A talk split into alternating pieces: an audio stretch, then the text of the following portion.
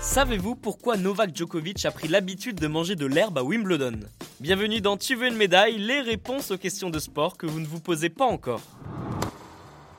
Si Roger Federer reste le roi à Wimbledon, Novak Djokovic est aussi dans son jardin à Londres. Le Suisse trône en haut du palmarès avec 8 titres sur l'un des plus prestigieux tournois du monde. Mais le Serbe n'est pas loin avec 6 succès outre-Manche. Pour célébrer chacune de ses victoires, le Joker a pris l'habitude de manger un peu d'herbe. What? Pour comprendre pourquoi, il faut remonter en 1995. Cette année-là, Novak Djokovic a 8 ans. C'est encore un petit enfant. Déjà passionné par la petite balle jaune, le Serbe bricole et se fabrique un trophée. Pas n'importe lequel, celui de Wimbledon. Le jeune tennisman l'installe sur le bord de sa fenêtre et se fait une promesse assez surprenante. Le futur champion mangera de l'herbe lorsqu'il gagnera la coupe, la vraie. On est d'accord, c'est pas tous les jours qu'on entend ça.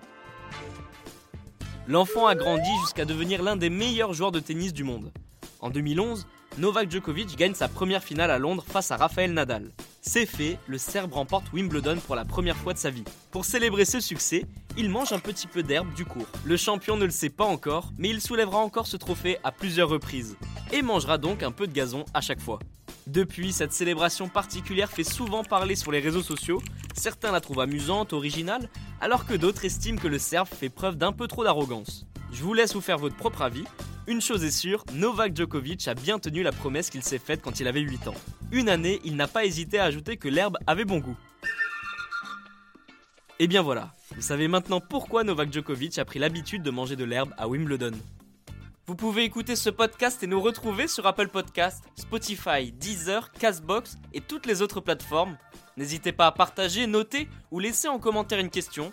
J'essaierai d'y répondre dans un prochain épisode. Je vous retrouve rapidement pour une prochaine question de sport dans Tu veux une médaille. A très vite.